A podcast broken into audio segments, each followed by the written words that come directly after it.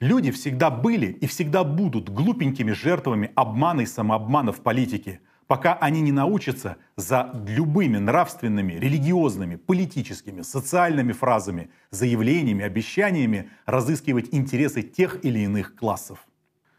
Монополиям и крупному капиталу на руку иметь индифферентное, аполитичное, послушное население. Буржуазия каждый раз находит способы прикрыть свою хищническую природу и жажду наживы яркими цитатами и обертками. Наша задача – всюду видеть классовые интересы.